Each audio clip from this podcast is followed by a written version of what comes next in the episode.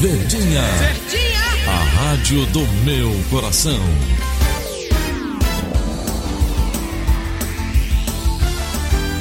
Rádio Notícias. Verdes Mares. 810. Atenção, emissoras do interior, para o top de 5 segundos.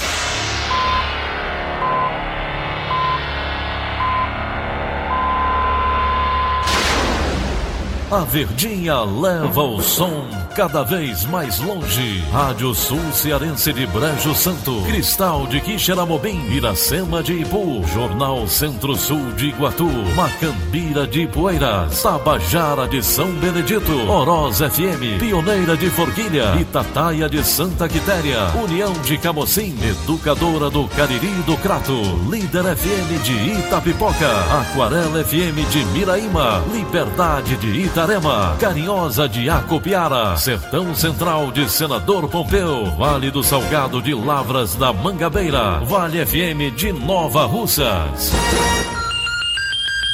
6 horas e 30 minutos, confirmando 6 horas e 30 minutos, terça-feira, 28 de janeiro, ano 2020, manchetes do Rádio Notícias Verdes Mares. 8% dos municípios cearenses não registraram homicídios em 2019. Chuvas no Ceará devem continuar nos próximos dias. TRF3 suspende inscrições do programa Universidade para Todos. Fortaleza estreia hoje no Campeonato Cearense. Essas e outras notícias em instantes. CYH 589. Verdes Mares AM. Rádio Notícias Verdes Mares. 6 e 31 Previsão do tempo. Previsão do tempo. As chuvas no Ceará devem continuar nos próximos dias. As precipitações estarão concentradas entre madrugada e manhã. Felipe Mesquita. As fortes chuvas registradas nos últimos dias devem continuar no Ceará até amanhã, de acordo com a FUNSEMI. A previsão levou em consideração a análise das atuais condições de tempo. Hoje, a parte norte da região Nordeste deve ser atingida pelas chuvas em decorrência da zona de convergência do Atlântico Sul, fenômeno que atua como um corredor de umidade na porção sul da região. Depois do registro de ventos de até 47 km por hora em Fortaleza neste domingo, novas rajadas de vento foram registradas na tarde desta segunda-feira, porém em menor intensidade.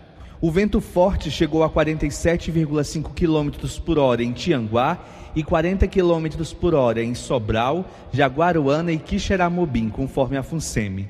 Com produção de Marta Negreiros, Felipe Mesquita para a Rádio Verdes Mares. As águas do Rio São Francisco estão previstas para encher o primeiro reservatório do Ceará até o final do primeiro trimestre deste ano. Esta semana, o Ministério de Desenvolvimento Regional divulgou imagens de Negreiro no município de Salgueiro, em Pernambuco, transbordando com águas do Velho Chico. O superintendente da Soidra, Yuri de Castro, fala sobre a expectativa e as etapas que as águas vão percorrer no estado. Nós estamos aguardando as águas do São Francisco e o que nos foi repassado pelo Ministério do Desenvolvimento Regional é que essas águas estariam chegando à nossa barragem de Jati, que é o nosso ponto de recepção dessas águas, provavelmente até o final do mês de março. E nós já estamos com o canal, que é o nosso cinturão das águas do Ceará, com mais de 97% das obras concluídas, que vai receber essas águas na barragem de Jati, e essas águas vão percorrer 53 quilômetros de canal e desaguar no Riacho Seco. A partir do Riacho Seco, ele deságua no Batateira, Salgados, Jaguaribe e no nosso ponto de destino, que é o açude Castanhão, que a partir daí vai ser distribuído o vale ou para a região metropolitana de Fortaleza. A barragem de Jati ainda tem que ter um aporte, tem que chegar a um determinado nível para que a gente possa transpor. Temos ainda o caminho dela chegar ao açude Castanhão, que é o ponto de distribuição. Então, numa perspectiva que no mês de abril a calha do rio está numa situação favorável para transporte de água, ou seja, o lençol freático está todo abastecido, a evaporação é menor, a gente espera que num prazo de 30 a 45 dias essa água faça todo esse percurso do Riacho Seco até o Castanhão e chegue ao açude Castanhão. 6 e 34 Polícia. Polícia. Um estudo do Observatório de Segurança do Ceará, divulgado ontem, aponta que 8% dos municípios do estado não registraram homicídios ao longo de 2019. Ou seja, em 15 das 184 cidades cearenses, não houve nenhuma morte no ano passado. A maioria dos homicídios vitimou pessoas do sexo masculino e aconteceu com o uso de armas de fogo. De acordo com o balanço, as 15 cidades têm ocorrência de crimes violentos, letais e intencionais. Desses municípios do interior, a maioria tem de 11 mil a 13 mil habitantes. Os municípios cearenses sem homicídio foram Abaiara, Alcântaras, Ararendá, Araripe, Catunda, Cedro, Chaval, Ibaretama e Palmirim, Iracema, Itaiçaba, Moraújo, Morrinhos, Palhano e Pires Ferreira. Fortaleza e região metropolitana também apresentaram resultados positivos quando comparados os números de crimes letais ocorridos em 2018 e 2019. Só na capital cearense, 2019 terminou com redução de quase 50% das mortes violentas. E o Programa de Proteção Territorial e Gestão de Risco, Proteger, da Secretaria da Segurança Pública e Defesa Social do Ceará, apresenta resultados positivos. Com a iniciativa, houve uma redução de 60% nos números de crimes violentos letais intencionais, passando de 135 mortes para 54. Também foi registrado uma queda de 35,12% nas ocorrências de crimes violentos contra o patrimônio, diminuindo de 1.737 para 1.127 roubos em áreas que contam com os postos, se comparados os anos de 2019 com 2018. O programa funciona por meio das bases fixas da Polícia Militar, instaladas em pontos estratégicos da capital, visando ao combate aos crimes territoriais como informa o secretário da Segurança Pública, André Costa. O policial militar acaba sendo o primeiro ponto de contato e a partir deles, dos policiais, são levadas demandas às áreas sociais de Estado ou de Prefeitura. A gente tem um apoio muito forte da área social, não adianta só o policiamento. Então temos melhorias urbanas, construção de areninhas, saneamento, melhorias na iluminação pública, na coleta do lixo público e também de outros programas sociais que nós desenvolvemos com o Estado, direcionando bolsas de estagiários, de estudos para jovens que vivem nessas comunidades e direcionando também projetos sociais com a iniciativa privada. Temos projetos com Ceará e Fortaleza para a escolinha de futebol, com a Orquestra Filarmônica do Ceará para escolas de música, dentre outros e também uma forte atuação da Polícia Civil. É um grande diferencial nesse projeto, é algo que não foi feito em outros estados, dado que a investigação criminal é o trabalho de polícia judiciária que consegue quebrar e romper a estrutura do crime organizado. Em meio a uma série de questionamentos judiciais pelo país, a instalação do modelo de juiz de garantias aprovado no pacote anticrime não terá custos no Ceará. Quem assegura é o presidente do Tribunal de Justiça do Estado do Ceará, desembargador Washington Araújo. Em visita ao sistema Verdes Mares, ele disse que não há recursos para aplicar em mudanças estruturais e que o caminho para o cumprimento da lei é adotar um modelo que já está em atividade no processo de reestruturação das comarcas. O presidente do Tribunal de Justiça anunciou ainda um recorde na quantidade de julgamentos de processos em 2019. Na semana passada, o ministro do Supremo Tribunal Federal, Luiz Fux, suspendeu o prazo para a implementação da lei que prevê o juiz de garantias nos estados, antes prorrogada por seis meses. 6 horas e 38 minutos. Direto da redação integrada do Sistema Verdes Mares, o jornalista Germano Ribeiro traz as últimas informações. Bom dia, Germano. Bom dia, Tom Barros. Bom dia, Daniela e ouvintes da Verdinha. Olha só, essa chuva com ventos fortes desta madrugada derrubou árvores, derrubou até o portão de um condomínio e deixou o bairro sem energia em Fortaleza na madrugada desta terça-feira. Essa precipitação teve início por volta de uma hora da madrugada, deixou também áreas alagadas e as rajadas de vento chegaram a assustar os moradores da capital. Segundo a FUNSEMI, foram registradas nessa madrugada rajadas de 42 km por hora. A chuva nesse período chegou a 25 milímetros. Isso lembra também o caso do domingo, onde os ventos alcançaram a velocidade de 47 quilômetros aqui na capital, conforme a FUNSEMI. Né? Esse portal caído aconteceu na Avenida Sargento Hermínio. Pelo menos ninguém ficou ferido, mas o portão ficou jogado no meio da rua. Moradores do bairro Cidade dos Funcionários também relataram que a região ficou sem energia por, por volta de 1h40 no momento em que chovia. Já na rua Benide Carvalho, esquina com a rua Coronel Jucá, no bairro Aldeota, a fiação em postes começou a estourar durante a madrugada. Conforme a testemunha, houve queda de energia na região, porém a luz voltou após alguns minutos.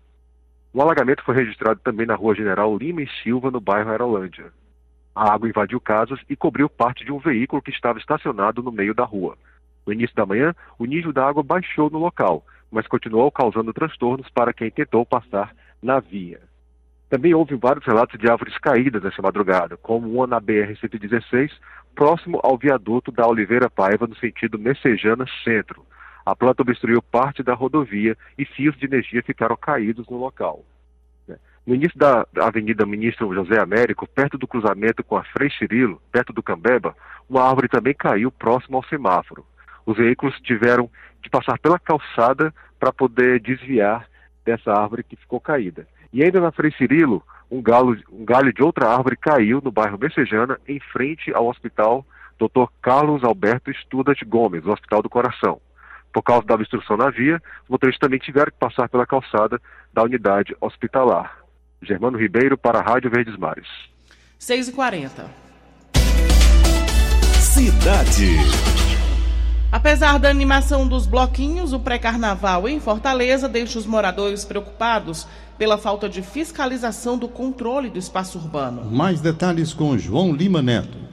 O início dos festejos carnavalescos em Fortaleza começou com preocupação e cautela na fiscalização do controle do espaço urbano. No último fim de semana, denúncias de infração à lei do silêncio, estacionamento em locais proibidos, venda de produtos irregulares e foliões urinando em espaços públicos e privados se multiplicaram na capital, principalmente em um dos bairros mais tradicionais dos bloquinhos, o Benfica. A festa na Praça João Gentil, conhecida como Gentilândia, ultrapassou o horário demarcado pela Secretaria de Cultura de Fortaleza, às 10 horas da noite, infringindo a lei do silêncio. Moradores do entorno reclamaram que a música dos paredões do pré-carnaval de sábado foi ouvida até às três da manhã do domingo. Em nota, a Agência de Fiscalização de Fortaleza, a AGFIS, informou que atuou com 55 fiscais e 165 auxiliares nos 11 polos oficiais do ciclo carnavalesco e que o atendimento a denúncias de poluição sonora resultou na apreensão de um paredão de som no bairro Lagamar. No Benfica, nenhum aparelho foi flagrado. Além disso, a população reclama também da limpeza urbana e do estacionamento em locais proibidos, como em frente às garagens das casas. Os canais oficiais da AGFIS só receberam duas denúncias durante todo o fim de semana, o que dificulta as ações de fiscalização. O órgão incentiva a população a denunciar pelo aplicativo Fiscaliza Fortaleza, pelo site denuncia.agfis.fortaleza.ce.gov.br ou o canal 156. João Lima Neto para a Rádio Verdes Mares. Começa hoje o ano letivo da Rede Municipal de Fortaleza. Elone Bomuceno tem os detalhes. Mais de 228 mil alunos da rede pública de ensino de Fortaleza voltam às aulas nesta terça-feira. Segundo o Censo Escolar 2019, a capital cearense tem a maior rede de educação do Nordeste e a quarta maior do país em número de matrículas. No ranking nacional, Fortaleza fica atrás apenas de São Paulo, Rio de Janeiro e Manaus. No ano passado, houve um aumento em número absoluto de 6.321 alunos matriculados em relação a 2018. Ontem foi a vez dos estudantes da rede estadual de ensino retornarem às salas de aula. A abertura oficial ocorreu na Escola de Ensino Médio em Tempo Integral Gene Gomes. Elon Nepomuceno para a Rádio Verdes Mares. O problema das notas erradas no Enem tem novo impacto para os milhares de estudantes que prestaram o exame no ano passado. Quem tem os detalhes é a repórter Jéssica Welma. O Ministério da Educação informou ontem que vai suspender por tempo indeterminado a abertura de inscrições para o programa Universidade para Todos, o ProUni. Segundo o Ministério, como a divulgação do resultado do SISU está suspensa pela Justiça Federal, não é possível dar continuidade ao cronograma de outros programas do ensino superior. As inscrições para o ProUni teriam início hoje. Apesar de não abrir as inscrições, o Ministério diz que os estudantes poderão consultar as 251 mil bolsas que serão ofertadas. Logo após a divulgação das notas do Enem, o MEC divulgou ter identificado erro em quase 6 mil provas. Porém, foram recebidos mais de 175 mil pedidos de recorreção da nota. Mais informações no Diário do Nordeste. Jéssica Welma para a Rádio Verdes Mares. 6h44. Saúde. Programa Melhor em Casa, um serviço de atenção domiciliar lançado ontem pelo prefeito de Fortaleza, Roberto Cláudio, vai atender pacientes que necessitam de assistência médica e de equipes multiprofissionais, porém não precisam ser hospitalizados. Repórter Renato Bezerra. A Prefeitura de Fortaleza espera diminuir a quantidade de pacientes em unidades hospitalares na capital através do programa Melhor em Casa. Neste mês, a Prefeitura disponibiliza 16 equipes da área da saúde familiar para atender 960 pacientes e, em março, mais 10 equipes devem integrar o serviço. O programa busca disponibilizar cuidados médicos para cerca de 1.560 pessoas na capital cearense. Cada equipe multiprofissional de atenção domiciliar é formada por um médico, um enfermeiro, quatro técnicos de enfermagem e um fisioterapeuta. O projeto também conta com equipes de apoio, sendo composta por um assistente social, um terapeuta ocupacional, um nutricionista e um farmacêutico. Algumas ainda incluem um dentista e um fonoaudiólogo. A secretária de Saúde de Fortaleza, Joana Maciel, explica para que tipo de paciente o projeto é indicado. A gente vai trabalhar exatamente aquelas pessoas que estão internadas hoje, mas que têm a condição de continuar o seu atendimento em casa de forma segura e principalmente aquelas pessoas que estão em casas acamadas e que muitas vezes necessitam ir ao hospital desnecessariamente.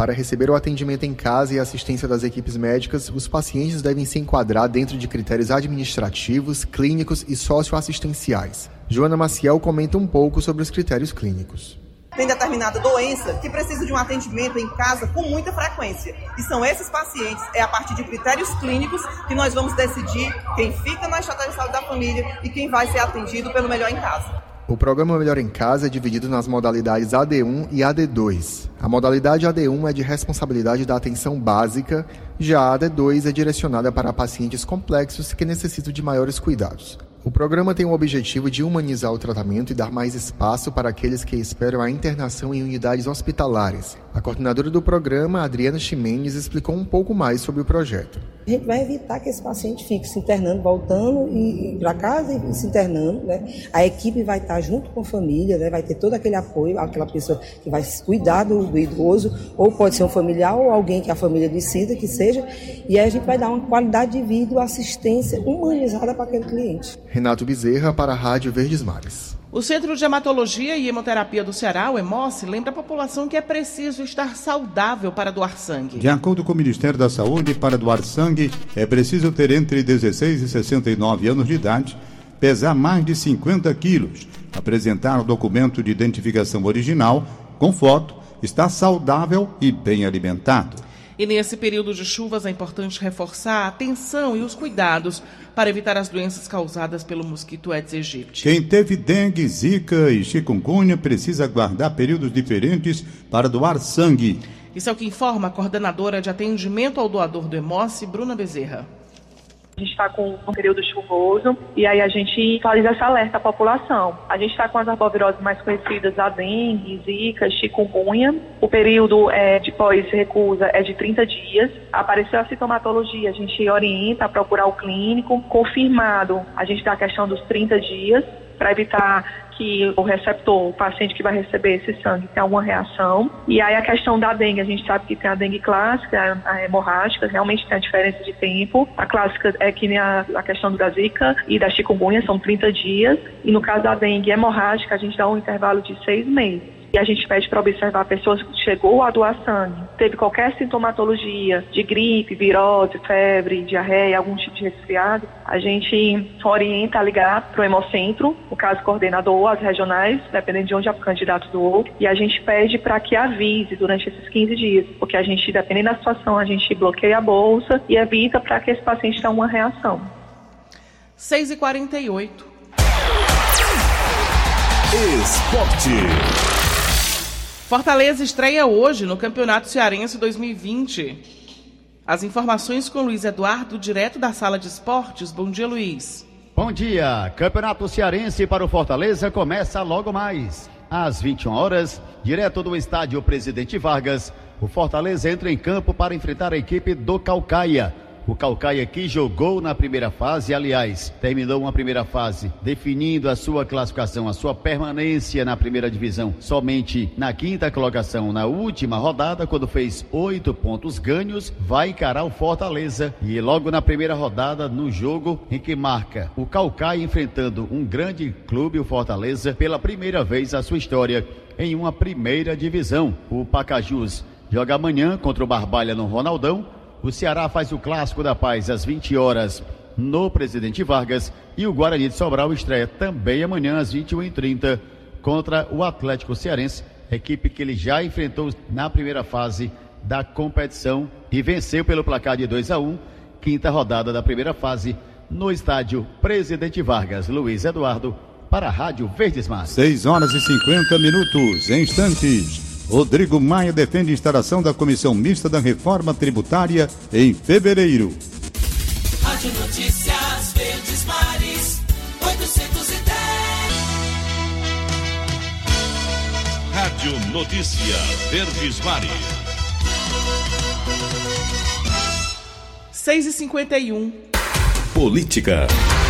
O custo da ampla estrutura de aliados nas eleições de 2018 ainda pesa nas articulações do governador do Ceará, que precisa dar conta de reivindicações sobre cargos na bancada federal e liberação de emendas estaduais. Esse assunto é o tema do comentário de William Santos.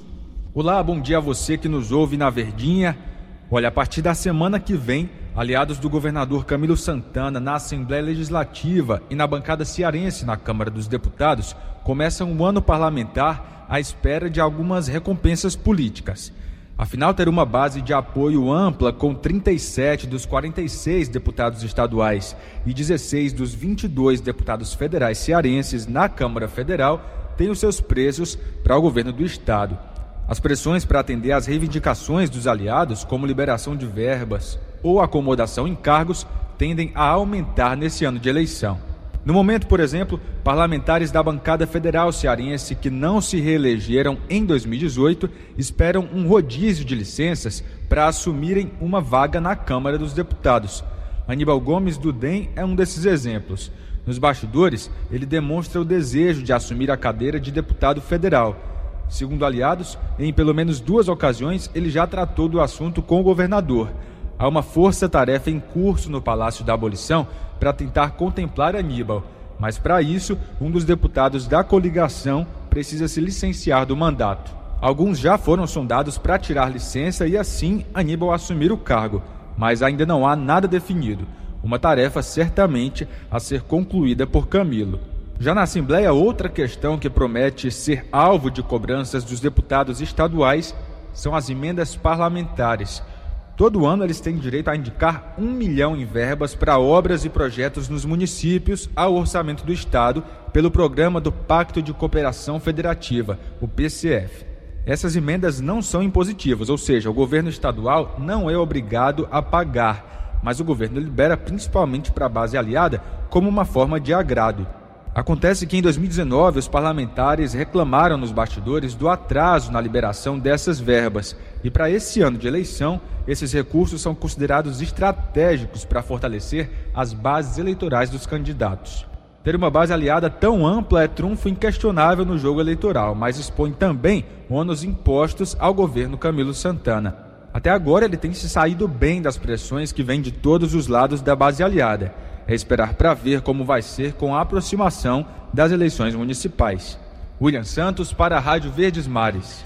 O presidente da Câmara dos Deputados, Rodrigo Maia, defende a instalação da comissão mista da reforma tributária na, na, primeira semana de fevereiro, assim que os trabalhos legislativos forem retomados. O parlamentar disse que vai aguardar o retorno do presidente do Senado, Davi Alcolumbre, para decidir sobre a instalação do colegiado. A nova comissão deve sistematizar os trabalhos já produzidos pelas duas casas, de forma a facilitar a tramitação da proposta. Regimentalmente, mesmo com a instalação da comissão mista, nada impede a Comissão Especial da Reforma Tributária da Câmara de continuar em funcionamento. E o plenário 13 de maio e as comissões técnicas da Assembleia Legislativa do Ceará estão passando por ampla reforma de modernização dos equipamentos. O espaço terá um novo painel digital e melhoria no sistema de som com a troca de microfones. A última modernização do plenário aconteceu em 2003 e os deputados reclamavam dos microfones. Segundo o titular da diretoria legislativa, Lindolfo Cordeiro, os novos equipamentos serão instalados até o dia 31 de janeiro. Agora é 6h55. Economia. Vamos para a participação dele ao vivo, Egídio Serpa. Bom dia para você, Egídio. Bom dia, Daniela Lavor. Bom dia, Tom Barros. Bom dia, ouvintes. O Estado brasileiro é um criador de dificuldades para vender facilidades. Além disso, é um ente obeso que gasta muito e gasta mal. Foi isto o que disse com todas as letras o secretário especial de Previdência do Ministério da Economia, o economista potiguar Rogério Marinho, uma das melhores cabeças da equipe econômica do governo do presidente Bolsonaro. Ele esteve aqui ontem em Fortaleza e falou durante uma hora para mais de 100 atentos e silenciosos empresários industriais que o ouviram na FIEC. Rogério Marinho, um dos responsáveis pela elaboração da reforma da Previdência, disse que, por causa do emaranhado de milhares de leis, normas e regulamentos, o ambiente de negócios no Brasil é muito ruim. Na sua opinião, o Estado é um perseguidor do empreendedor, em vez de ser um aliado de quem trabalha e produz. De acordo com Marinho, o novo pacote de medidas que o governo encaminhará na próxima semana ao Congresso Nacional vai facilitar e desburocratizar a relação do Estado com quem empreende. Nesse pacote de medidas estarão as propostas de reforma administrativa que mexerá com os vencimentos dos futuros funcionários públicos, pois os atuais terão assegurados os seus atuais direitos, e também a reforma tributária. Além disso, haverá outra medida provisória a que cria a carteira verde e amarela. O que será isso? Será um conjunto de medidas capaz de facilitar a criação de emprego, reduzindo os custos desse emprego. Hoje, um trabalhador que recebe mil reais de salários, na verdade, custa ao empregador dois mil reais, porque há uma enorme quantidade de obrigações trabalhistas que não existem em países desenvolvidos. E isto é um impedimento para que, para que não se abram novos empregos. Mas o Nacional só aprovará essas medidas se houver pressão da sociedade e os empresários da indústria, do comércio, da, do agro, da agropecuária e do serviço são parte dessa sociedade. Egídio Serpa para a Rádio Notícias Verdes Mares. A medida provisória que cria o programa da carteira verde-amarela agrega, agrada empresários da indústria cearense. Os detalhes estão com Samuel Quintela. Os empresários da indústria cearense se mostraram satisfeitos com a apresentação do secretário de Previdência do Ministério da Economia, Rogério Marinho, sobre a medida provisória 905. A MP trata da criação do programa da carteira verde amarela. Durante a palestra, realizada na sede da FIEC, Marinho expandiu os conceitos do projeto, mas reviu algumas incertezas, confirmando que o governo irá reavaliar a previsão de geração de postos de trabalho a partir do novo modelo. Os novos dados devem sair em abril deste ano. A previsão anterior era de 1,8 milhões de empregos gerados em três anos. Você pode conferir a reportagem completa no site do Diário do Nordeste. Samuel Quintela para a Rádio Verdes Mares. 6 horas e 59 minutos. Acabamos de apresentar o Rádio Notícias Verdes Mares. Redatores Roberto Carlos Nascimento e Elone Pomuceno. Áudio Nelson Costa contra a regra Línia Mariano. Diretor-geral de jornalismo Delfonso Rodrigues, chefe de núcleo Liana Ribeiro. Outras informações acesse verdinha.verdesmares.com.br ou facebook.com/barra verdinha 810. Em meu nome, Daniela de Lavor, e em nome de Tom Barros, tenham todos um bom dia. De segunda a sábado, seis e meia da manhã, Rádio Notícias Verdes Mares.